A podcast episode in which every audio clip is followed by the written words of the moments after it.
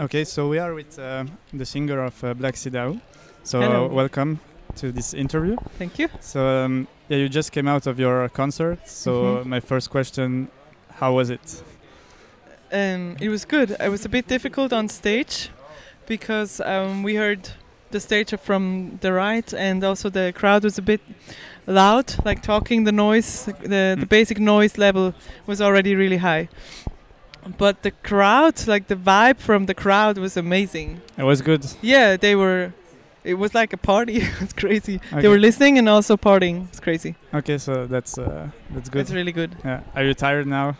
I am very Because, uh, tired, man. I I, I slept. I think in the last two weeks, I don't remember sleeping more than six hours okay, yeah. So I guess. uh, per night. Yeah. Because you mentioned before I was at the showcase and you said that Yeah. uh, it- was very tiring. Yeah. So the showcase was really great and the concert too. So Thank you. congratulations. So now I'd like to to know a bit more about your um, yeah your music. So um, yeah, how how would you describe your music? This is a question that I like to ask. Um, if someone asks me about the genre, I would say it's indie folk, but only because it's not just simple folk and Yeah. it's not um, radio pop music. I think there's way too much. Um,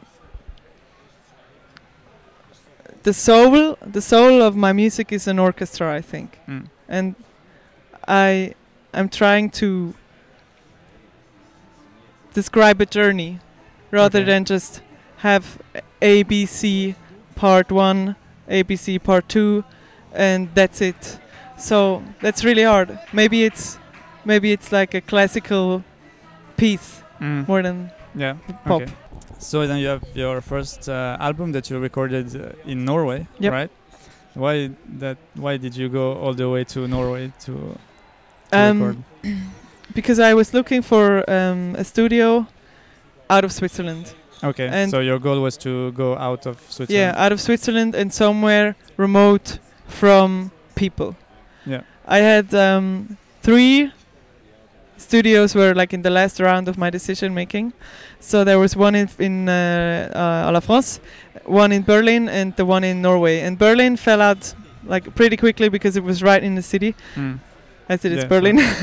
and uh, La France was also really nice, but the the one in Norway was just right at the ocean, and I don't know. We there was one moment where we just thought, okay, we need to go there. Look at the equipment list. Look at the ocean. Look at the rooming.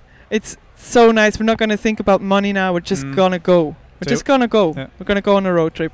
And was it um, inspirational? Do you feel the Very much. of yeah? Very much. I Mm. mean, I recorded songs and I sang my songs while watching the ocean. Yeah.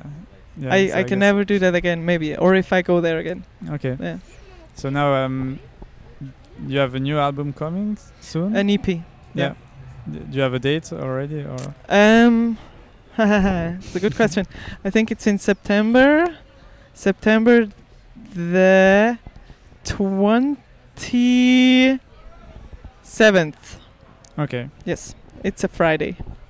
Okay, and this can be found anywhere on, uh, Yeah, on Spotify. you will and, uh, you will be able to listen on every streaming platform Mhm. and anywhere. okay. And we're gonna do vinyl and CD as well. Okay, and do you feel that um, yeah, streaming has uh, helped to reach a larger audience than Switzerland? Yeah, sure. Yeah. of course. Um, I don't. I mean, we were on tour abroad as well before, but you just with streaming you land on playlists and everyone can listen to it. It's it's unthinkable. Yeah. So I don't think we would have made um, it up to this point Mm. if it wasn't for streaming. Okay, so do you have you been touring also? You've been touring also outside of Switzerland. Yeah. Um, uh, does it feel different to play uh, far from home, or Yes. Very uh, much. How Just yesterday we played in Zurich. This Mhm. is like our home Yeah. base. And I always uh, thought, oh, I want to play in Zurich again once. It's because it's our home and stuff like that. And then yesterday we were there and I thought, oh my God, this, I am so nervous. This is not good. Because when you're outside of your home, you can just, I don't know, you're just who you are. People don't know you. Yeah. And when you're back home, they know you from kindergarten, you know, and you're on stage now, so you Yeah. have to you have to play. You you better yeah you better play good, you know. Yeah. Yeah. Makes me really But you also have like, members of the the band that are your uh, your siblings. yeah. So Two of them. That doesn't uh, change. I mean, you said that people don't know you when you play. Aha. uh, I think we're over this point.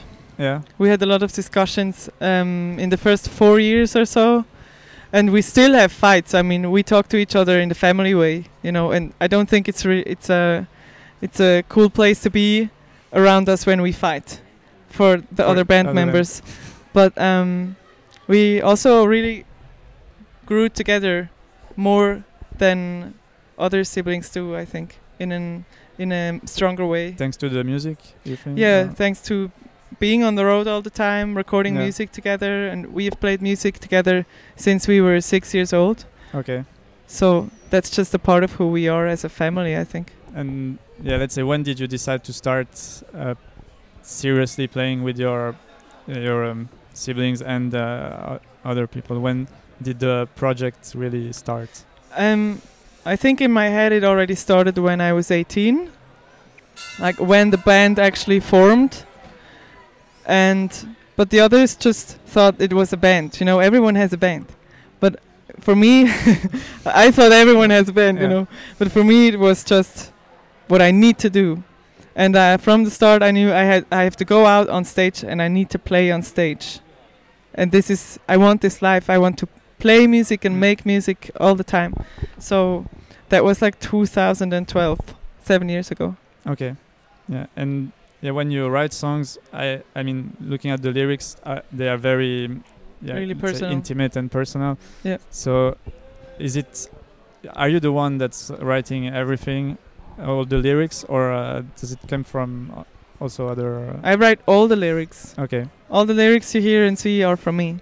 Um, and the song, like the melody and stuff, um, I also write the song itself. And sometimes I write the electric guitar lines, or I do the drumming myself, or the keys. And then I bring it to the band, and we go further from that way. But Okay, so there you're always the starting point of Yeah. everything. And if you would listen to a demo that I made myself and the production now, you would say, "Oh yeah, that's definitely the song." It's not far Okay, from it's- that. It's just more, uh, yeah, let's say polishing the the music. You think? Once again, um, from the other bands of the uh, other members of the bands. They are more like polishing and make it more. Uh, no, no, not not polishing. Actually, they have a lot of influence. Okay. But I come with a with a really clear idea of what I want, and we discuss it, and they they say um, what their ideas are, and sometimes I change change a, a whole drum beat Okay. but um but the structure of the song is still the same it's it's a really we're working together a lot okay. yeah but i'm the songwriter yeah Okay. And yeah, how do you f- feel about writing songs that are so intimate and playing in front of uh, large crowds? i Yeah. got used to it You got used to it. yeah um there are still moments when it's really hard and there was one one show in dresden that i remember where i just started to cry right after the gig because it was really it was really emotional for me and but i think it's a good thing to let let your feelings influence the music Yes. i think it makes it more alive and true and honest just to to be who you are on stage and also to to feel it i don't know i can't be on stage and not feel the music and accept the people to feel it Yeah. Okay, so it's more like sharing. Uh, yeah, yeah. Okay. And um, yeah, we have just one last question. hmm So um, so now you, you mentioned yeah that you have your new EP coming. Um, also, what's next in in the what's In the coming? Do you have more uh, dates? I see that you have a lot of tour dates. uh, Yes. yeah. we have a lot of tour gigs coming on Okay. like we we're actually just in gonna Switzerland continue or uh, yeah uh, switzerland in germany in austria in belgium in england in france in holland that's all i can say right now okay. But like a quite, all it's quite a over, lot yeah. already. Yeah. we're gonna be on tour for the next 12 months okay. at least okay. So which is insane, Yeah. if you ask me. Are you looking forward to to doing? yes, um, like 50-50, because it's.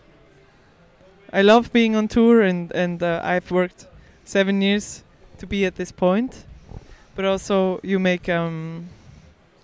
Oh, how do you call this? Like if you want one thing, you have to leave another thing behind.